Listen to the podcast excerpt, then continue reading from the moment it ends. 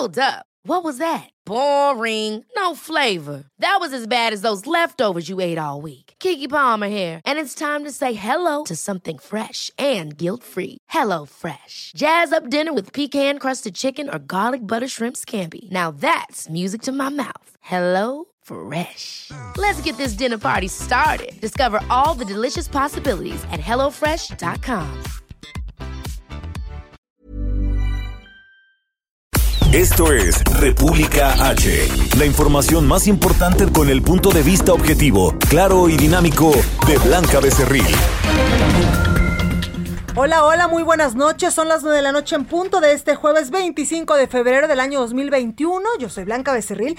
Esto es República H y yo como todos los días lo invito a que se quede conmigo porque en los próximos minutos le voy a dar toda la información más importante generada hasta el momento para que usted esté, por supuesto, bien informado de lo que ha ocurrido en las últimas horas en el territorio nacional con todo el asunto, por supuesto, del coronavirus. También, eh, pues, eh, sigue dando mucho de qué hablar el asunto del Chapo Guzmán, de Joaquín el Chapo Guzmán, de Emma Coronel y del licenciado también. Ahora ya hasta sale, eh, pues, a relucir el asunto del Güero Palma. ¿Usted se acuerda de él? Bueno, pues hay información importante también, pues, información sobre el presidente Andrés Manuel López Obrador, que, pues, dijo que la propuesta de romper el pacto no no aplica pues para su gobierno. Le vamos a decir que otras cosas dijo el presidente Andrés Manuel López Obrador. Así que yo lo invito a que se quede conmigo. Yo soy Blanca Becerril. Esto es República H. ¿Qué le parece si arrancamos con toda la información? En resumen, en las últimas 24 horas México sumó 8.462 casos nuevos y 877 muertes por coronavirus, para un total de 183.692 eh, personas que lamentablemente han perdido la vida de acuerdo con la Secretaría de Salud. La pandemia del coronavirus alcanzó niveles tan alarmantes en México que las aseguradoras advierten que cada semana se destinan 50 millones de dólares en el pago de gastos médicos mayores y de vida. El presidente Andrés Manuel López Obrador dijo que la propuesta de romper el pacto no aplica para su gobierno, luego de diversas protestas de mujeres, tanto en redes sociales como en las calles, para que el mandatario retire su apoyo a Félix Salgado Macedonio, candidato a la gubernatura de Guerrero, quien tiene denuncias por abuso sexual. Sobre el tema, la Secretaría de Gobernación, su titular, Olga Sánchez Cordero, dijo que ningún partido debería postular ni apoyar a ningún candidato algún cargo público que tenga antecedentes de violencia contra las mujeres. A unos días de celebrar el Día Internacional de la Mujer, Rosa Isela Rodríguez, secretaria de Seguridad y Protección Ciudadana, pidió a los gobernadores no reprimir las manifestaciones que realizan las mujeres para exigir sus derechos. El gobierno federal solicitó a la Cámara de Diputados abrir una investigación a la Auditoría Superior de la Federación luego de que en un informe, en el que después se retractó, señala que el costo por cancelar el aeropuerto de Texcoco fue de cerca de 332 mil millones de pesos. Y senadores de Morena le piden a sus compañeros diputados que destituyan, que destituyan y sometan a juicio político al auditor de la Federación David Colmenares. Reporte vial. Bueno, vamos a las calles de la Ciudad de México con mi compañero Israel Lorenzana. Israel, ¿cómo estás?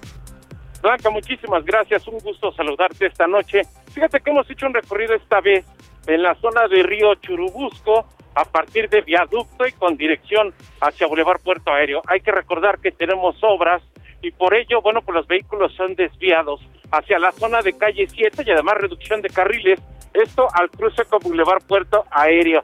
Hay que tomarlo en cuenta, no hay que abandonar esta arteria, superando la zona del aeropuerto, la circulación mejora con dirección hacia la avenida Oceanía. El sentido opuesto, también reducción de carriles, hay que por supuesto anticipar su paso por varios minutos para nuestros amigos que van con dirección hacia la zona de viaducto o más adelante hacia el Palacio de los Deportes. Blanca, la información que te tengo. Gracias Israel. Hasta luego. Gerardo Galicia, buenas noches, ¿tú dónde andas? En la zona sur de la capital, Mejida Blanca, amigos del Heraldo Radio, con información lamentable que se genera justo en la parte baja del circuito bicentenario, también en su tramo Richurubusco, pero a la altura de la calzada Ermita Iztapalapa fue encontrado el cuerpo de una persona sin vida y por este motivo tenemos la presencia de elementos de la policía capitalina. Se trata de un hombre en situación vulnerable, lo que nos comentan los elementos de la policía capitalina es que solía vivir o pasar la noche entre los dos puentes de Churubusco y lamentablemente se hace el hallazgo hace una hora aproximadamente. Por ese motivo está a la espera de peritos de la Fiscalía General de Justicia de la Ciudad de México. Habrá que tomarlo en cuenta si nuestros amigos van a utilizar los carriles laterales de Churubusco llegando a su cruce con Ermita Tapalapa, van a encontrarse con la presencia de elementos policíacos, solamente hay que tomarlo con precaución y si utilizan los carriles centrales, el avance cada vez es más rápido. Y por lo pronto, el reporte. Pues ahí lo tenemos, Gerardo, gracias. Hasta luego. Hasta luego. La nota del día.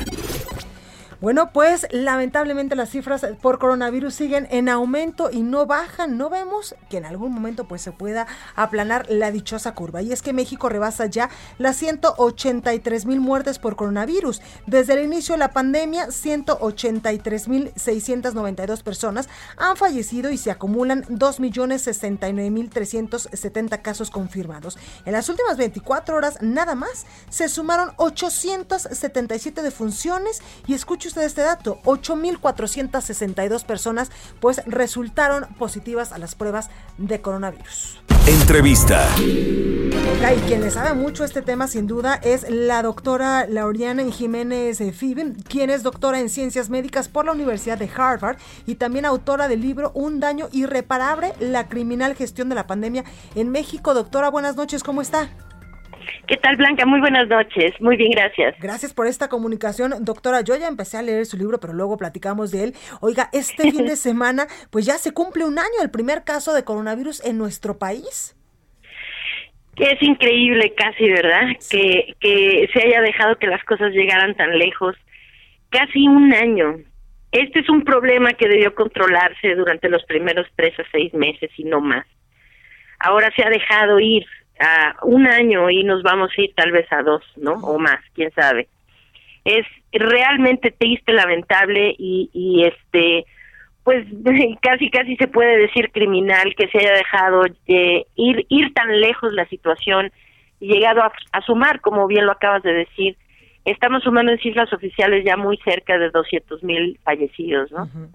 Es es una situación terrible la que se está viviendo, sin duda. Oiga, doctora, pese a que México fue uno de los pocos países privilegiados en el eh, tema de que, pues, estábamos viendo nosotros lo que estaba pasando en otras naciones a nivel internacional, por ejemplo, en Italia o en otros eh, países de la Unión Europea, donde, pues, incluso, pues, tuvimos un poquito de tiempo para planear una estrategia que nos diera, pues, buenos resultados y no tantas, tantos decesos ni tampoco tantas personas contagiadas, ¿no?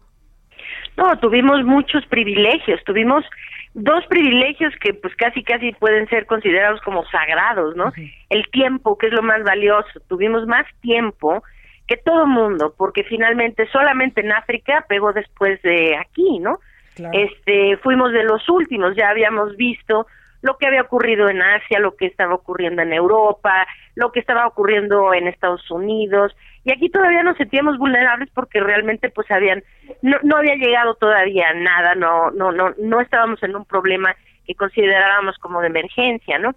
Pero se tenía aquí tuvimos tiempo desde luego, pero también tuvimos aprendizaje previo, porque supimos y aprendizaje previo muy valioso, porque pudimos ver cómo se hacían muy bien las cosas en el sureste asiático y también el, el otro lado de la moneda, cómo lo estaban haciendo tan mal los países europeos y, eh, y Estados Unidos, ¿no? Y sin embargo, tuvimos todo eso, el tiempo y el aprendizaje previo, y cuando llegó aquí no pasamos nunca de la retórica demagógica en donde ya tenemos todo previsto, aquí ya, ya tenemos todo super planeado, estamos muy listos para lo que va a venir y evidentemente no hemos estado listos en ningún momento y seguimos repitiendo los errores que se cometieron al principio. Oiga, doctora, esto va para largo, a pesar de que pues ya mucho lo hemos eh, anunciado, llegan y llegan vacunas, pero eh, pues la campaña nacional de vacunación contra el coronavirus va eh, lenta en algunos, en algunos pues municipios, en algunos estados ya del país, así que va para largo todavía pues el asunto de que tenemos que pues no bajar la guardia y seguirnos cuidando. Sí, el asunto va todavía para muy largo. Y yo creo que es importante que a la gente se le diga la verdad y la gente entienda que el problema que estamos viviendo es realmente muy grave. Y de aquí no queda otro remedio más que las cosas sigan empeorando si no cambia algo en términos de la estrategia o de cómo se están haciendo las cosas. La vacunación va lentísima, es decir, aquí en nuestro país se han administrado por cada 100, 100 habitantes 1.47 dosis. Eso nos deja hasta abajo de la lista de todos los países, o sea, estamos abajo de Brasil, válgame, estamos abajo de Bangladesh por por amor, ¿no? O sea, este y todo y un toda una, una una lista larga de países, pero aquí vale recalcar una cifra, ¿no? De la dosis México hoy ha aplicado más o menos 1.9 millones de dosis de vacunas suena mucho 1.9 millones, pero pues también hay que ver el contraste de que Estados Unidos ha puesto más de 66 millones, ¿verdad? Chile ha puesto este tres más de 3 millones de vacunas, pero por ejemplo, pues este el Reino Unido ha aplicado eh, más de 18 punto casi 19 millones de vacunas. Entonces estamos muy mal en términos comparativos con otros países. Pero ojo, aquí sí se han aplicado 1.9 millones de vacunas, pero solo 1.4 millones son personas que se les han puesto por lo menos una dosis. De esas, es decir, solo tenemos a 475 mil personas completamente inmunizadas. Claro. Sí, o pues sea, lo demás es todo una sola dosis y eso no nos va a hacer nada bien. En un país en donde no se ha controlado la dispersión de los contagios, es particularmente importante que la vacunación se acelere y se haga de forma muy rápida para que esto pudiera servir como una herramienta para controlar el desarrollo o el avance de la pandemia. Pero aquí seguimos sin controlar la propagación de los contagios y la vacunación al ritmo que va, pues sí podemos esperar que vamos a tener por lo menos todo este año eh, registrando esa cantidad realmente tan lamentable de muertes que no ha disminuido de entre mil, mil ochocientas. El día de hoy no reportan ochocientas y tantas, pero es que estamos como normalizando, ¿verdad? La, la muerte. 800 muertes en un día es un número atroz. Y no, no, no debemos permitir que esto se normalice. Totalmente de acuerdo. Eh, y no bajar la guardia. Doctora, muchísimas gracias por esta comunicación como siempre. Al contrario, muchísimas gracias por la invitación. Gracias. Ya después hablamos de su libro, doctora, que la verdad que está bastante bueno. Yo ya voy a la mitad. Ah, perfecto. Claro que sí. gracias, doctora. Muy buenas noches. Buenas noches. Oiga, ¿y qué está pasando en estos momentos con estos asuntos en Nuevo León? Mi compañera Daniela García nos tiene los detalles. Mi Dani, ¿cómo estás? muy bien, Blanca, muy buenas noches. Te saludo desde Monterrey. Blanca, ¿me escuchas bien? Perfecto, mi Dani, adelante. Perfecto, muy bien, Blanca, muy buenas noches. Te saludo desde Monterrey pues hoy, como todos los jueves, se dio a conocer el semáforo epidemiológico aquí en el estado y la autoridad decidió relajar las medidas restrictivas a adultos mayores y de movilidad durante los fines de semana. Esto pues después de una mejoría en los indicadores en este semáforo. El secretario de Salud del Estado, Manuel de la Boca Vaso, confirmó que los adultos mayores podrán ya ingresar a diferentes establecimientos en ciertos horarios después de, pues recordemos, casi un año de no tener permitido su acceso para evitar contagios en este sector vulnerables. Los adultos mayores podrán tener acceso de lunes a domingo en un horario de 5 de la mañana a mediodía a más ejidos y establecimientos como bancos, supermercados, tiendas de conveniencia y abarrotes, minoristas como de la construcción, tortillerías, eh, panaderías, carnicerías, plazas y parques públicos también.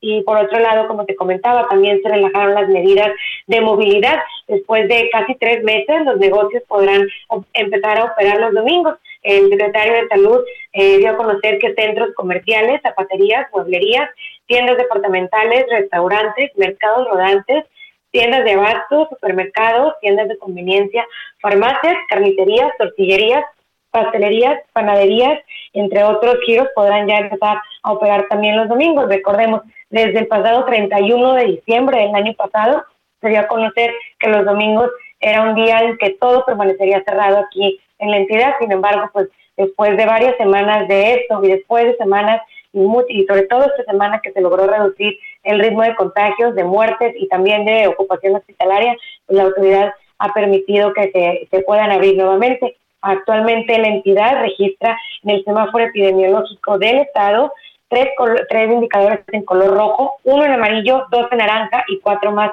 en verde, similar a lo que teníamos la semana pasada. Así que se espera que pues siga así al menos por unos días más, por unas semanas más blancas. Pues ahí lo tenemos, mi Dani, muchísimas gracias. Al contrario, Blanca, muy buenas noches. Buenas tardes, buenas noches. Oiga, y hoy la jefa de gobierno de la Ciudad de México, Claudia Sheinbaum, se refirió a la violencia de género. Carlos Navarro nos tiene los detalles. Carlos, ¿cómo estás? Buenas noches, Blanca. Te saludo con gusto a ti al auditorio y bien. Decretar la alerta por violencia contra las mujeres en la Ciudad de México fue un acierto, afirmó la jefa de gobierno Claudia Sheinbaum. En el informe de resultados sobre el combate a la violencia de género, donde destacaron la reducción del riesgo feminicida en un 47% en la capital del país, la mandataria recalcó que ha funcionado este instrumento. Escuchemos. ¿De qué más ha servido la alerta? Pues para hacer visible el problema de la violencia hacia las mujeres en nuestra ciudad. Nos falta, sí nos falta, pero estamos convencidas de que haber decretado la alerta de violencia contra las mujeres fue un acierto y que vamos a seguir trabajando con el objetivo de erradicar la violencia hacia las mujeres. El 25 de noviembre de 2019, a través de la Gaceta Oficial de la Ciudad de México, se dio a conocer la emisión de la Declaratoria de Alerta por Violencia contra las Mujeres en la Ciudad de México, misma que fue solicitada el 21 de noviembre de 2019. La titular de la Secretaría de las Mujeres, Ingrid Gómez, explicó que en 2020 se ha logrado reducir 47.7% los casos de riesgo feminicida. Escuchemos. Eh, nosotras, eh, los servicios que damos en las lunas, pues una de las partes fundamentales tiene que ver con la detección de riesgo. Y ahí la estrategia fundamental que tenemos es sobre todo la, detección de riesgo y reducción del riesgo feminicida. Durante 2020 y lo que va de 2021, hemos detectado 675 casos de riesgo de violencia feminicida que con atención especializada y seguimiento hemos logrado reducir en un 47% los casos. La titular de la Fiscalía General de Justicia Local, Ernestina Godoy, destacó que los delitos contra las mujeres como feminicidio, homicidio doloso, abuso sexual, lesiones dolosas, secuestro y trata de personas tuvieron un decrecimiento de 2020 que va del 8.3 hasta el 68% en comparación con 2019. Sin embargo, reconoció la fiscal general de justicia que la violación, el acoso sexual y la violencia familiar tuvieron un aumento en 2020. Blanca, la información que te tengo. Muchísimas gracias, Carlos. Hasta luego, buenas noches. Buenas noches. Bueno, y Rosa Isela Rodríguez, secretaria de Seguridad y Protección Ciudadana, precisamente pues presentó el decálogo para garantizar la seguridad en las movilizaciones del próximo 8 de marzo, Día Internacional de la Mujer. París Alejandro nos tiene los detalles. París, adelante. Buenas noches, Blanca, amigos, amigos de la de México. Así es, y es que ante las próximas movilizaciones por el Día Internacional de la Mujer el 8 de marzo, la secretaria de Seguridad y Protección Ciudadana, Rosa Isela Rodríguez, hizo un llamado a no criminalizar ni reprimir las movilizaciones de las mujeres y las colectivas feministas. Y es que durante la conferencia mensual del Grupo Interinstitucional de Estrategia contra las Violencias, presentó este decálogo para la libertad y la paz en la protesta social. Pidió privilegiar el diálogo. Escuchemos a la secretaria Rosa Isela Rodríguez. Se debe privilegiar el diálogo y la resolución pacífica de conflictos, siempre, especialmente cuando hay tensiones entre la libertad expresión y los derechos de terceros, incluso cuando sea legal usar la fuerza pública o las personas manifestantes no estén dispuestas a dialogar. Siempre se debe privilegiar el diálogo, insistimos. También hizo un llamado a la gobernadora, a la jefa de gobierno y a los gobernadores del país a no reprimir ni criminalizar, criminalizar las movilizaciones. Escuchamos a la secretaria.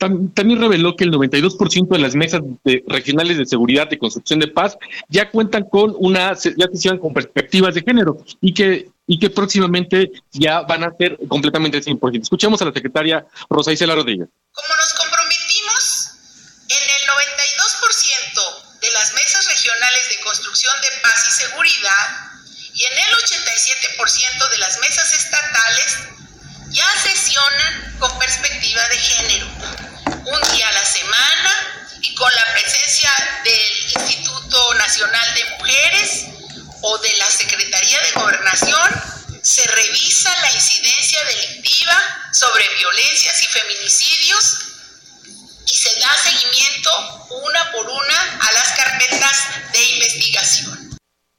La secretaria también reveló que ya se prepara un grupo de mujeres especialistas para apoyar a las fiscalías en estas carpetas de investigación sobre violencias y feminicidios. Es la información que te tengo, Blanca. Muchas gracias, Paris, como siempre, muy completo. Buenas noches. Gracias. Y el Senado recibió ya la minuta sobre la reforma eléctrica de la Cámara de Diputados. Misael Zavala nos tiene la información. Misael, ¿cómo estás? Buenas noches, Blanca. Buenas noches al auditorio. Efectivamente, como bien lo comentas, esta llegada de la minuta sobre la reforma eléctrica al Senado de la República pues generó un intenso debate entre la oposición que exigió un parlamento abierto para analizar este tema y bueno, por parte de Morena y sus aliados argumentaron que el debate no se alargue más y que sea avalada esta reforma lo antes posible para salvaguardar la soberanía del país y es que en una primera instancia blanca durante la sesión a distancia que se llevó a cabo este día el presidente del Senado Eduardo Ramírez había tornado la minuta solo a dos comisiones, a la Comisión de Energía y Estudios Legislativos Segunda. Sin embargo, el senador del Verde Ecologista Raúl Bolaños Cachocue pidió que la comisión que él preside, que es la de Medio Ambiente, también sea tomada en cuenta para dictaminar este tema, ya que la contaminación pues es un rubro trascendental de esta iniciativa. Y efectivamente el Senado pues eh, incluyó también a esta comisión de medio ambiente, eh, es decir, el Partido Verde Ecologista eh, pues se suma a esta a esta bloque opositor eh, que piden que se frene esta reforma eléctrica y bueno, al respecto, las bancadas del PAN, del PRI, del PRD y MC, así como algunos senadores de Morena, aceptaron que esta comisión también dictamine. Y bueno, serán tres comisiones las que dictaminarán este tema de la reforma eléctrica en el Senado. Eh, la próxima semana comenzará ya este debate intenso al interior de estas comisiones. Eh, por lo mismo que son tres comisiones, se va a alargar un poco más el debate, es decir, eh, que van a ser un, al menos dos semanas de debate para que ya esta iniciativa eh, de reforma preferente del presidente Andrés Manuel López Obrador sea avalada en el Senado de la República, porque, bueno, pues eh, en, este sentido serán las comisiones de medio ambiente, la Comisión de Energía y también la Comisión de Estudios Legislativos Segunda, las que estén analizando primero este tema, después será subido al Pleno, alrededor de en una o dos semanas estará subiendo al Pleno para discusión y ya su posterior eh, votación eh, de todos los senadores de la República. Blanca, esa es la información. Pues ahí la información, Misael, gracias. Gracias, buenas noches. Gracias. Ok, ¿qué vamos a poder leer mañana en el Heraldo de México? Antonio Bautista, coeditor de Estados en el Heraldo, nos tiene información. Antonio, ¿cómo estás? Blanca, ¿qué tal? Muy buenas noches. Te saludo a ti y los escuchas del Heraldo Radio aquí en República H. Bueno, pues mañana tenemos eh, información de Jalisco. Hay una eh, previsión que están teniendo. Recordemos que el gobernador del estado pues dijo que en agosto empezaban o empezaban las clases y bueno, pues se está previniendo también pues aplicar test rápidos para que eh, pues se, conozca el estado emocional en el que están los menores de edad, sobre todo los que cursan educación básica, primaria y secundaria, eh, para saber cuál es la angustia, la depresión que tiene. Mañana van a poder enterarse de este tema de que se va a hacer en Jalisco y también traemos en Tamaulipas pues con esto de la, aplicación de las vacunas a los adultos mayores, pues ya salieron los oportunistas. Y en Tamaulipas están detectando jóvenes que están ofreciendo hacer fila, pues para que los adultos mayores puedan llegar y hacerse la vacuna, pero están cobrando 400 pesos. Mañana tenemos toda la información en el Heraldo. Y por último, bueno, pues en el Estado de México también este viernes se inaugura la primera ciclovía emergente en Naucalpan. Va a unir la, a la, al municipio de Naucalpan con la alcaldía de eh, Miguel Hidalgo. Entonces, vamos a estar eh, con todos los detalles mañana en las páginas del Heraldo de México, Blanca. Pues ahí los detalles, eh, mi Toño, muchísimas gracias por la información y por supuesto que mañana estaremos leyendo el Heraldo de México con esta información importante, por supuesto de lo que todos los días el equipo del Heraldo eh, de la parte de periódico pues trabaja incluso con muchos días de antelación. Así es, Blanca, mañana tenemos estos, estos detalles que son importantes para, para la sociedad, sobre todo la cobertura que tenemos de eh, pues la atención al coronavirus. Pues ahí lo tenemos. Antonio, gracias. Hasta luego, muy buenas noches. Hasta luego. Oiga, y vamos con la nota amable de este jueves. Yo soy Blanca Becerril y regreso con más información.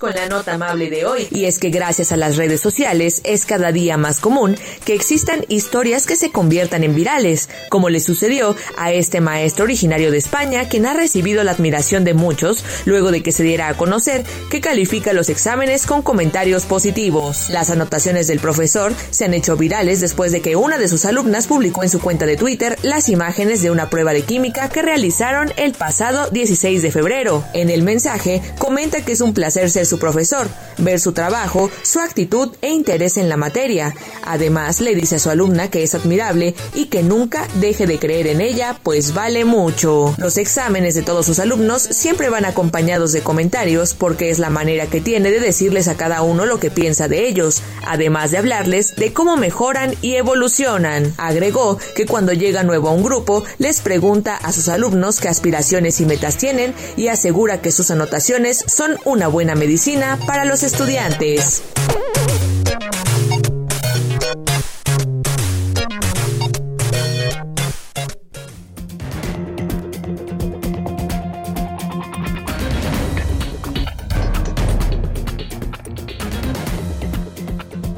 Continúa escuchando a Blanca Becerril con la información más importante de la República en República H.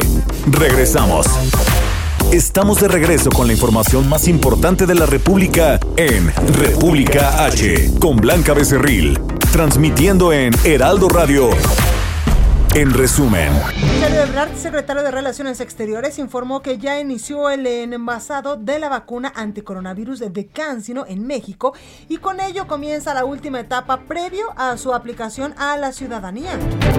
Anuncia el Instituto Mexicano de Seguro Social la llegada de Marcos Bucio como nuevo secretario general y que el doctor Víctor Hugo Borja tomará una nueva responsabilidad en el INSABI. La Fiscalía General de la República ratificará hasta mañana ante la Cámara de Diputados su solicitud de desafuero contra el gobernador de Tamaulipas, Francisco García Cabeza de Vaca, acusado de delincuencia organizada, lavado de dinero y defraudación fiscal equiparada. Al presidir el informe de la alerta por violencia contra las mujeres en la Ciudad de México, la jefa de gobierno Claudia Sheinbaum dijo que desde que se declaró la alerta de género en la capital se ha visto un incremento en la detención de feminicidios. La directora del metro, Florencia Serranía, dijo que ya inició el proceso de modernización de la línea 1 del metro, que será uno de los proyectos que tendrá un gran impacto, un gran impacto en la mejora de este medio de transporte. Tres sujetos vestidos de negro y con pelucas asaltaron la joyería Bo Co, ubicada en el centro comercial Parque Delta en la alcaldía Benito Juárez. Rocío Nales, secretaria de Energía, dijo que en el reporte de la Auditoría Superior de la Federación sobre la ejecución de la obra de Dos Bocas también hay grandes errores en su análisis. Bueno, y vamos con mi compañero Francisco Nieto porque el presidente Andrés Manuel López Obrador tocó muchos temas en su conferencia. La Auditoría Superior de la Federación, el desafuero del de, gobernador de Tamaulipas y los hechos violentos, por supuesto, del día de ayer allá en Guerrero. Francisco, ¿cómo estás? Blanca, ¿qué tal? Muy buenas noches. Sí, efectivamente, hoy en la mañanera el presidente Andrés Manuel López Obrador explicó que envió a la presidencia de la Cámara de Diputados una carta para que sea investigada la Auditoría Superior de la Federación por las falsedades, así lo dijo, que dio a conocer en la cuenta pública de 2019. La carta enviada a la presidenta de San Lázaro, a la periodista Dulce María Sauri, advierte que, la que hay una intención política para afectar la imagen del gobierno a través de esta auditoría. Recordó que hace unos días la auditoría dio a conocer un informe y se aprovecharon, dijo sus adversarios, para afectar la imagen de su, de su gobierno, especialmente en la cancelación del fallido aeropuerto de Texcoco y en la, en la conferencia también se tocó el tema de Tamaulipas y el proceso de desafuero del gobernador Francisco García Cabeza de Vaca. El presidente pues dijo que a diferencia de los conservadores, pues él no hay, en, el actual gobierno no hay un doble discurso y a decir eh, de, del presidente, pues su gobierno no es hipócrita. Explicó que el gobernador tiene todo el derecho a manifestarse y a decir eh, que viene el ataque de Palacio Nacional, pero pues el desafuero lo va a determinar el Congreso de Tamaulipas, quien tendrá la última palabra para eh, tratar este tema y para determinar el futuro eh, judicial del mandatario de Tamaulipas. Y sí, como tú lo comentaste, hoy el presidente también habló de eh, tema de Iguala, del tema de pues la violencia contra las mujeres, explicó que apenas está enterando de las expresiones que se hace para romper el pacto, esta expresión que ha llamado mucho la atención y explicó pues que su esposa Beatriz Gutiérrez fue quien explicó sobre este tema y que pues en su gobierno no hay no hay eh, ningún tipo de pacto y que al contrario el gobierno de la 4T apoya a las mujeres. Pues fue parte de lo más importante que sucedió hoy en la Mañanera Blanca. Pues ahí lo tenemos muchos temas, Francisco, muchas gracias. Buenas noches. Buenas noches. Oiga, y diputados citaron al auditor superior de la Federación para el próximo lunes. Iván Saldaña nos tiene los detalles. ¿Cómo estás, Iván? ¿Qué tal, Blanca? Amigos del auditorio, buenas noches. Efectivamente, ya fue citado el auditor superior de la Federación, David Colmenares Páramo, para este próximo lunes en la Comisión de Vigilancia de la Auditoría Superior de la Federación. De hecho, lo cita la misma eh, comisión de Diputados, pues para que explique estos errores en la cuenta pública 2019, entre ellos publicar el sobrecosto de la cancelación del nuevo aeropuerto internacional de México en Texcoco. Eh, lo anterior lo confirmó por la mañana la presidenta de la mesa directiva de San Lázaro, Dulce María Sauri Blanca, quien también confirmó que ya había recibido fue alrededor de las 10 de la mañana, ya había recibido la carta que le dirigió el presidente Andrés Manuel López Obrador solicitándole pues eso, que la Cámara investigue las anomalías en la auditoría. Eh, citándola dijo, la Comisión de Vigilancia previamente ha citado para el lunes para el próximo lunes al auditor superior y a varios funcionarios para abundar los informes de resultado de la tercera parte de la cuenta pública que presentó justamente, había presentado la auditoría el sábado pasado. Eh, pues sobre la carta, la legisladora del PRI eh, dijo que pues la va a turnar a la también a la comisión de vigilancia que es la instancia que pues encargada en estas cuestiones relacionadas con la fiscalización y, y también es el enlace y vigilancia de la auditoría superior de la federación. Nada más por último, Blanca, eh, pues los diputados de Morena también, eh, como Iván Pérez Negrón, eh, expresaron que pues quieren ir más allá, hacer mesas de análisis en torno a pues si encuentran más errores o sobre todo enfocados en este tema del aeropuerto que pues presentaron un sobrecosto, calcularon, estimaron más de 300 mil millones de pesos, cuando la Secretaría de Comunicaciones estimó 100 mil millones de pesos. El presidente dijo en la mañana 100 mil, 110 eh, mil millones de pesos, que es lo que realmente costaría. Y pues bueno, esto es lo que van a revisar para el próximo lunes en la Cámara de Diputados a mediodía blanca. Pues ahí los detalles, Iván, muchas gracias. Buenas noches. Buenas noches. Oiga, Agenda Capital, exposiciones, museos, teatro. Aquí está la agenda cultural de la capital. Pues ya está la agenda de la capital con mi compañera Melisa Moreno del Heraldo Cultura. Melisa, adelante. Bienvenidos a la Agenda Cultural del Heraldo de México. Yo soy Melisa Moreno, editora de artes, y esta es mi selección de eventos para República H. El libro O dejad que la palabra rompa el vaso y lo divino se convierte en cosa humana recoge una muestra de las voces que durante 15 años han ido conformando la colección Poesía de Vaso Roto Ediciones. Se trata de un volumen en el que a través de 150 títulos, el lector Nobel puede adentrarse en el mundo de la poesía de la mano de grandes poetas, y el lector avesado descubrirá nuevos caminos a sus anteriores hallazgos. Además, por cada poema, el artista Víctor Ramírez realizó un grabado. O dejad que la palabra rompa el vaso y lo divino se convierta en cosa humana, es de Vaso Roto Ediciones. Este convulso tiempo, el actor David Evia tiene la osadía de preguntarnos qué pensamos cuando escuchamos la palabra anarquista.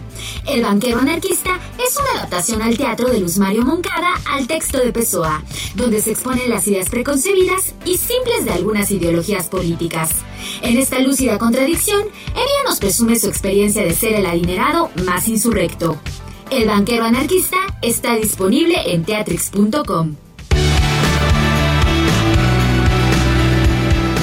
partir del pasado miércoles 24 de febrero, la Secretaría de Cultura y el Instituto Nacional de Antropología e Historia abrieron nuevamente al público la zona arqueológica de Teotihuacán, bajo estrictos protocolos de salud.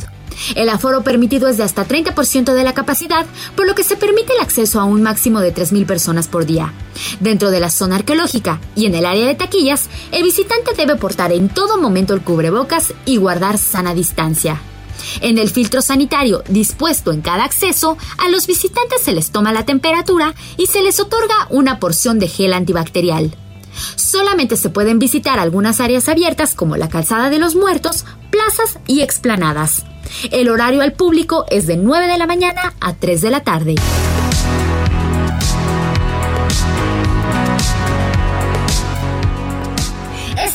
Cultural del Heraldo de México. Yo soy Melisa Moreno y me encuentras en arroba melisototota. Nos escuchamos la siguiente semana.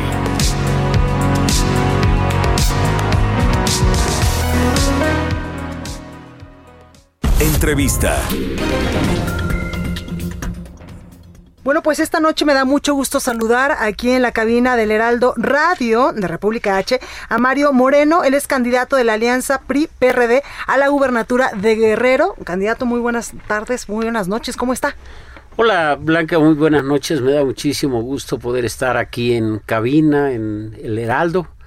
Con su sana distancia y todo, pero con su sana distancia, pero aquí estamos, este, y les agradezco mucho eh, muy grato para mí conocer todas las instalaciones del Heraldo. Pues esta es su casa, candidato. Oiga, cuénteme cómo vislumbra esta contienda allá en Guerrero, donde pues hay dos personas fuertes para la gubernatura. Sí, bueno, es un proceso que a final de cuentas eh, eh, va a ser muy competido. Prácticamente se va a definir entre dos candidatos. ya, ya están definidos quiénes son. Eh, yo soy uno de ellos y bueno, yo tengo la plena confianza que eh, al paso de los días de esta campaña, pues tenemos que seguir remontando, tenemos que seguir eh, reduciendo la brecha y yo tengo mucha confianza que las circunstancias se van a dar para que demos la sorpresa. Oiga, candidato, lo avala una carrera pues amplia en el sector público allá en Guerrero. Fue dos veces incluso presidente municipal de Chilpancingo. Así es, bueno, yo he tenido la oportunidad de estar en la alcaldía de Chilpancingo, ser presidente municipal en dos ocasiones. Eh, eh, no es fácil, no es fácil gobernar un municipio tan complejo como Sí, sí. Eh, he tenido la oportunidad de ir a seis elecciones, he competido en seis elecciones y afortunadamente he ganado seis elecciones y eso pues no se dice o se dice fácil, pero este Claro, es un trabajo de territorio muy cerca de la gente, escuchando a la gente, resolviendo los problemas de la gente y eso me ha permitido eh, salir adelante en estos eh, seis procesos electorales. Oiga, candidato, serán unas elecciones atípicas en medio, en medio de una emergencia sanitaria. ¿Cómo será su estrategia de campaña? ¿Cómo le va a hacer para pues llevar su mensaje a todos los guerrerenses? Mira, yo creo que va a ser fundamental la capacidad que tengamos de movernos en redes sociales, de poder estar en medios tan importantes como este espacio que hoy este, me dan la oportunidad y, poder eh, llegar a muchos más hogares, ¿no? Eh, que eh, la gente guerrero conozca de las propuestas, de cuáles son los planteamientos, cuáles son los proyectos que, que traigo en este caso o que llevaré en este caso como candidato de esta alianza y bueno, generar la confianza. afortunadamente mi carrera dentro de la política he tenido la oportunidad de estar en la administración federal, estatal, municipal, en el Congreso de la Unión, el Congreso del Estado y eso este eh, me da la posibilidad de, de poder eh, decirle a mis paisanas y paisanos que hay experiencia en Mario Moreno y que hay resultados que están ahí, que son palpables, que son tangibles y que por supuesto eso puede ser eh, importante para esta campaña. Candidato, eso lo hace diferente al otro candidato, a Félix Salgado Macedonio, bastante polémico en estos últimos momentos. Bueno, eh, yo eh, son años de trayectoria, años de lucha, eh, un trabajo que he cuidado, un, un actuar dentro de la política que he cuidado al máximo que te puedo hablar hoy eh, de que me he conducido con honestidad, con transparencia en todo, en todos los espacios que he ocupado y esa pues es una carta de presentación importantísima para mí. Claro, candidato, el tema de las mujeres es un asunto que en estos momentos le duele al país, pero sobre todo también a Guerrero. Ayer lo veíamos incluso eh, pues en el evento que tenía el presidente Andrés Manuel López Obrador con su homólogo argentino allá en Iguala, donde incluso hubo un altercado. ¿Ahí usted qué, qué piensa sobre esto? Que también es un asunto que le están achacando mucho al otro candidato, a Félix Salgado. Sí, bueno, eh, es algo que definitivamente no abona Creo que en Guerrero eh, la aspiración que tenemos es que este proceso electoral se conduzca con paz, con tranquilidad, eh, creo que debe haber un respeto, un respeto eh, y de manera muy especial a las mujeres. Yo he hecho compromisos con las mujeres guerrerenses de poder eh, generar condiciones para que las mujeres puedan tener un acceso, un mejor acceso a la educación, a la salud, que tengan acceso a una vida libre de violencia, este eh, son parte de los compromisos que estoy haciendo y que seguramente este próximo domingo que ya sea mi registro ante el ante el Instituto Estatal de Participación Ciudadana eh, haré ya compromisos muy serios presentaré mi 3 de 3 ah, que, no es este que no es obligatoria pero habla bien de los sí, claro claro por supuesto es un compromiso moral que, que debes asumir este, eh, principalmente con las mujeres de Guerrero. Oiga, candidato, ¿está limpio? Porque ya sabe que usted en campaña, pues se usa mucho la guerra sucia. Bueno, este, está, cuando tú te dedicas a la política estás expuesto, pero no tengo afortunadamente nada que me avergüence. Eh, soy una persona que me he conducido con honestidad, con transparencia y mis hechos este, eh, hablan por sí solos. Candidato, va con el PRI, el PRD suma también a liderazgos, por ejemplo, ex eh, gobernadores del PRI, ex gobernadores del PRD? Creo que aquí es importante que podamos ir consolidando esta alianza. Es una alianza en un primer momento de dos partidos políticos, pero que hay una gran apertura para que se sumen muchas organizaciones sociales, eh, muchas fuerzas, muchos grupos fuertes que, que interactúan en Guerrero y que por supuesto eso este, va fortaleciendo todos los días una campaña. Totalmente. Pues, ¿qué le ofrecería usted a Guerrero en dado caso pues de ganar usted la elección? Mira, un trabajo incansable, eh, un trabajo de todos los días, un trabajo cerca de la gente, un eh, respeto a las leyes, un respeto a las mujeres, un respeto al Estado de Derecho, pero principalmente un respeto a mi estado, que es Guerrero. Pues ahí lo tenemos, Mario Moreno, candidato de la Alianza PRD a la gubernatura, que por cierto ya se registra este domingo. Muchas gracias por estar esta noche con nosotros.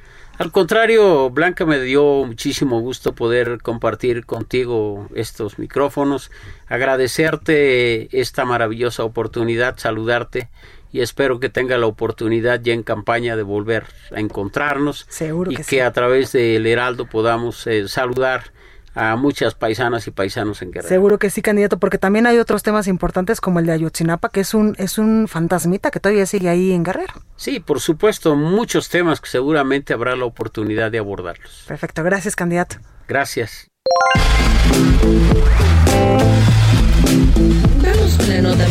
Y es que el gobierno capitalino inició este domingo la aplicación de pruebas COVID-19 gratuitas en tres plazas comerciales, Centro Comercial Santa Fe, Alcaldía Coajimalpa, Parque Vía Vallejo, Alcaldía Escapotzalco y Chedraui Tenayuca en la Alcaldía Gustavo Amadero. José Antonio Peña Merino, titular de la Agencia Digital de Innovación Pública, indicó que a partir del martes también se aplicarán en farmacias hasta llegar a 42 y 10 centros comerciales. Las personas podrán consultar la ubicación y horario de los kioscos para toma de muestras en las plazas comerciales y farmacias en la página test.covid19.cdmx.gov.mx. Cabe señalar que las personas también pueden realizarse la prueba COVID-19 en 230 puntos de toma de muestras, kioscos, macroquioscos y centros de salud que continúan brindando servicio de lunes a sábado de 9 a 5 de la tarde. Reporte vial. Bueno, vamos de nuevo con mi compañero Israel Lorenzana a las calles de la Ciudad de México. Israel, ¿cómo estás? Blanca, muchísimas gracias. Pues prácticamente terminando un recorrido en estos momentos a través de la Avenida Central Carlos Juan González. Fíjate que hemos encontrado asentamientos considerables para nuestros amigos que van de la zona del Río de los Remedios y con dirección hacia Ciudad Azteca. Carriles laterales, maniobras de ascenso y descenso por parte del transporte público. Si requieren alternativas, la avenida Adolfo López Mateos o R1 puede ser una buena opción con dirección hacia Jardines de Morelos. El sentido opuesto, la circulación sin ningún problema, a muy buena velocidad y sin duda alguna es una buena alternativa para quien se desplaza hacia el perímetro de Aragón o más allá, hacia la avenida Oceanía. Blanca, la información que te tengo. Muchísimas gracias, descansa. Hasta luego. Hasta luego. Gerardo Galicia, buenas noches, ¿dónde andas? Excelente noche, Blanca, ya recorriendo el eje 3 Oriente y lo hicimos entre la zona del eje 8 Sur, la calzada Ermita Iztapalapa y su cruce con el viaducto. En general, hemos encontrado un avance verdaderamente rápido y es una muy buena opción para nuestros amigos que se dirigen hacia la zona norte de la capital o hacia el sur. Únicamente, por supuesto, no hay que abusar del acelerador, habrá que manejar con eh, mucha precaución y para nuestros amigos que se van a incorporar de la zona del eje 3 Oriente hacia la calzada Ermita Iztapalapa, continúa el asentamiento llegando a la avenida Tláhuac, se debe únicamente a la base de microbuses y taxis que hay en el punto. Por lo pronto, el reporte seguimos muy pendientes. Gracias, Gerardo. Hasta luego. Pues ahí lo tenemos. Oiga, y durante pues estos últimos días le hemos dado cuenta de este proceso contra el gobernador de Tamaulipas y hoy precisamente el gobernador Francisco García Cabeza de Vaca pues afirmó que nadie más le puede pedir que se vaya, solo los tamaulipecos. Hoy incluso pues advirtió que dará la batalla a las acusaciones en su contra por presunto lavado de dinero y también enriquecimiento ilícito. García Cabeza de Vaca en su primer acto público con empresarios del sur de Tamaulipas tras eh, pues eh, su regreso, ya que ayer eh, pues estuvo aquí en la Ciudad de México, en el Congreso de la Unión, exactamente en la Cámara de Diputados, pues pidió ser notificado del desafuero y de las acusaciones de la Fiscalía General de la República en su contra. Dijo que no tiene miedo a las denuncias que enfrenta. Dijo literalmente, yo voy a dar la batalla, voy a sacar adelante a Tamaulipas y déjenme decirles, manifestó eh, el, el, el gobernador, yo vengo de un gobierno legítimo, tan legítimo como el del gobierno federal, porque alcancé el 51% de los votos en mi estado con el respaldo de las y los tamaulipecos y lo único que pueden decir, eh, decidir que me vaya, pues es son ustedes, refiriéndose a los tamaulipecos. En su mensaje incluso ante los socios del Consejo de Instituciones Empresariales del Sur de Tamaulipas, advirtió que no se someterá al gobierno federal, dice el gobernador de Tamaulipas, y quedarse callado ante un gobierno federal sin razón, eso no se me da, también dijo Cabeza de Vaca. Además, eh, señaló que ante las acusaciones en su contra, le han preguntado si no tiene miedo y él contestó que si no tuvo miedo para enfrentar a un régimen que llevaba 86 años, si no tuvo miedo para poder enfrentar a los grupos criminales que tenían sometido a Tamaulipas, pues decía el gobernador, ¿ustedes creen que yo voy a tener miedo a un sistema político que quiere someter a Tamaulipas? Eso no va a pasar ni hoy, ni mañana, ni pasado, dice el gobernador Francisco García Cabeza de Vaca. Oiga, vámonos hasta Estados Unidos con mi compañero Juan Guevara, porque Joe Biden acaba de anunciar algo importante eh, referente pues a una eh, pues a una ofensiva. Juan, ¿cómo estás? Mi queridísima Blanca. Bueno, pues ya vimos que a Joe Biden no le faltan calzones, así decimos aquí, no le falta absolutamente carácter. ¿Qué pasó? Calladito, calladito, mandó a atacar a, a rebeldes en Siria que fuera, estaban eh, apoyados por Irán. Como ustedes saben, rápidamente, para hacerlo muy sencillo, es Irán que ha metido a Siria, eh, eh, ya ha tratado de generar rebeldía o tratar de, de derrocar o de generar problemas para el gobierno de Siria. ¿Qué es lo que sucedió? Bueno, pues simplemente se metieron los los uh, los rebeldes que están apoyados por Irán y simplemente, bueno, pues Estados Unidos no lo permite y le dan un ataque aéreo fulminante en donde, bueno, pues simplemente fueron ataques estratégicos en este sentido. ¿Qué es lo que pasa? Es eh, son uh, todo esto fue autorizado directamente por el presidente Biden durante el día de hoy. El Pentágono acaba de confirmarlo. Y pues eh, el presidente Biden no, se ha, no ha mencionado absolutamente nada al respecto. ¿Qué quiere decir esto? Que Biden, como sabemos, es un hombre callado, es un hombre mesurado, no hace absolutamente ningún tipo de escándalo, simple y sencillamente está mandando una señal al mundo como diciendo, America is back. Es decir, no se metan con los americanos. Entonces, pues bueno, ya lo vimos. Muy rápido, muy certero, sin mucho problema. Oye Juan, y también hoy anunció que pues Estados Unidos ya llegó a una buena cifra de personas vacunadas contra el coronavirus. Fíjate que 50 millones de personas han sido vacunadas en 37 días. Eh, ¿Qué quiere decir con esto? Bueno, quiere decir que va a, eh, va a, en sus primeros 100 días, que era lo que él había prometido, pues va a tener a más gente vacunada de lo que se había comprometido entonces, bueno, volvemos a lo mismo. Uno de los, fíjate, uno de los lemas rápidamente, este, Blanca, que, tiene Biden es, lo que dicen en inglés es, promete menos y cumple más. Claro. Es, entonces, es una de las cosas que está haciendo Biden y bueno, pues ahí va, ahí va y hasta este momento ha dado idea muy clara de un liderazgo positivo que, bueno, ya puedo otro día de lo que se dijo este el, senador eh, Mitch McConnell el día de hoy, que sí apoyaría a Trump en el 2024, lo acaba de decir hace unos minutos. Entonces, pues, le echó tierra el en, el, en el, el día 13 de febrero, que no lo apoyaba, ahora sí, no sabemos qué podemos pensar los republicanos. Ahí la información, Juan, muchas gracias. Un abrazo, saludos. Saludos.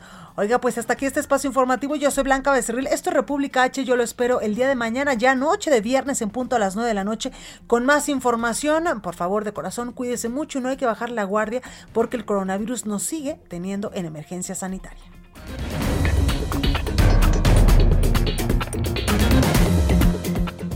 Esto fue República H, la información más importante de lo que pasa en el interior de la República, con el punto de vista objetivo, claro y dinámico de Blanca Becerril. Continúa escuchando Heraldo Radio, donde la H suena y ahora también se escucha. Una estación de Heraldo Media Group. Heraldo Radio.